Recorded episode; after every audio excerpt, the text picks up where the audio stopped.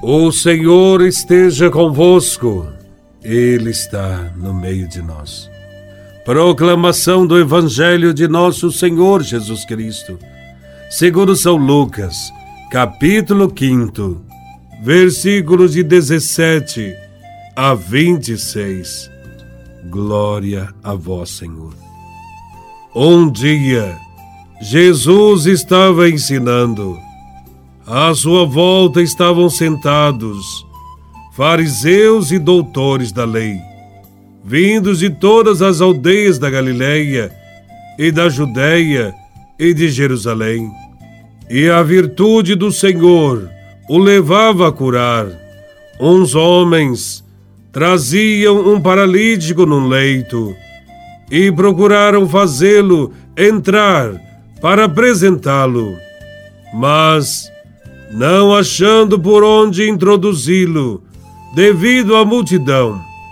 Subiram ao telhado e por entre as telhas o desceram com o leito no meio da assembleia, diante de Jesus.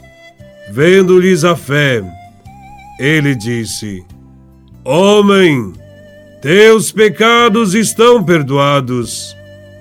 Os escribas e fariseus começaram a murmurar, dizendo: Quem é este que assim blasfema? Quem pode perdoar os pecados senão Deus? Conhecendo-lhes os pensamentos, Jesus respondeu, dizendo: Por que murmurais em vossos corações? O que é mais fácil dizer: Teus pecados estão perdoados? Ou dizer: levanta-te e anda. Pois para que saibais que o Filho do Homem tem na terra poder de perdoar os pecados, disse ao paralítico: Eu te digo, levanta-te, pega o leito e vai para casa. Imediatamente, diante deles, ele se levantou, tomou o leito e foi para casa louvando a Deus. Todos ficaram fora de si, glorificavam a Deus e, cheios de temor, diziam: Hoje vimos coisas maravilhosas. Palavra da salvação. Glória a vós, Senhor. Neste Evangelho, Jesus está em Cafarnaum e está em uma casa ensinando. Entre as pessoas estavam os fariseus e mestres da lei, vindo das aldeias da Galileia, da Judéia e Jerusalém. Permaneciam ali, sentados, à disposição de escutar e aprender o que Jesus ensinava.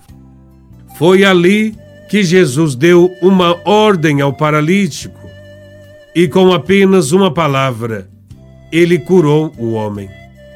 Chama-nos a atenção neste Evangelho o fato de que não foram os parentes que levaram o paralítico a Jesus, mas os seus amigos.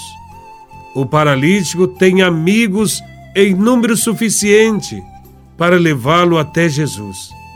A dificuldade surge quando percebem que há tantos curiosos e que é impossível chegar à porta da casa carregando o paralítico na maca o amor desses amigos se evidenciou ainda mais quando subiram no telhado, separaram as telhas do teto e introduziram o paralítico até onde se encontrava Jesus. Por amor, esses amigos violaram um espaço físico para chegar a Jesus.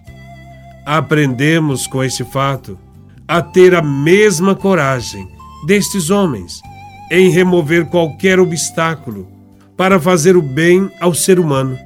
O ser humano está acima de qualquer lei e deve ser defendido.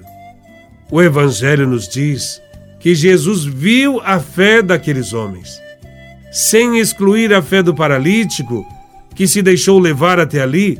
A fé dos amigos tem um papel importante na salvação e na cura deste homem. Isto significa que Deus está atento à nossa oração e ao nosso esforço para ajudar os que mais precisam neste mundo.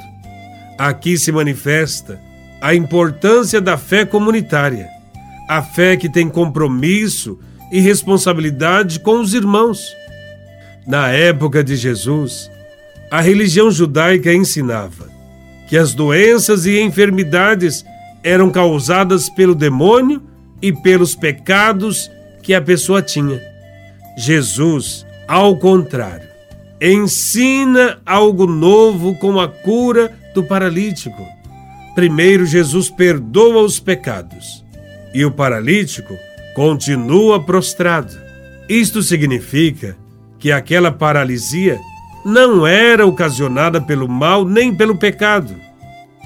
Então os fariseus e doutores da lei alegam que somente Deus pode perdoar os pecados e que um simples homem, morador da Galileia, não pode perdoar pecados. De fato, o perdão dos pecados aos olhos dos homens é difícil de provar, mas em tom de desafio, Jesus ordena ao paralítico que pegue sua cama e volte para casa. Isto sim, podia ser visto e comprovado. E Jesus o fez como sinal de que o primeiro gesto de perdão também foi verdadeiro. Outro ensinamento desse evangelho é que depois de curar o paralítico, Jesus o enviou primeiramente à sua casa. Podemos entender com isso que, apesar de sermos apresentados a Jesus pelos nossos amigos, Deus continua querendo resgatar também a nossa família. E é na nossa casa onde primeiro precisamos espalhar a notícia do amor que recebemos de Cristo. O Senhor quer sempre nos curar de todas as paralisias, para que tenhamos uma vida nova no seio de nossa família. Jesus nos tira da paralisia, que nos impede de expressar carinho e atenção para com aqueles que nos são tão mais preciosos, e nos convida também a pôr em prática esse amor incondicional por todo e qualquer ser humano. Jesus não foi individualista e corrigiu quem despreza o próximo.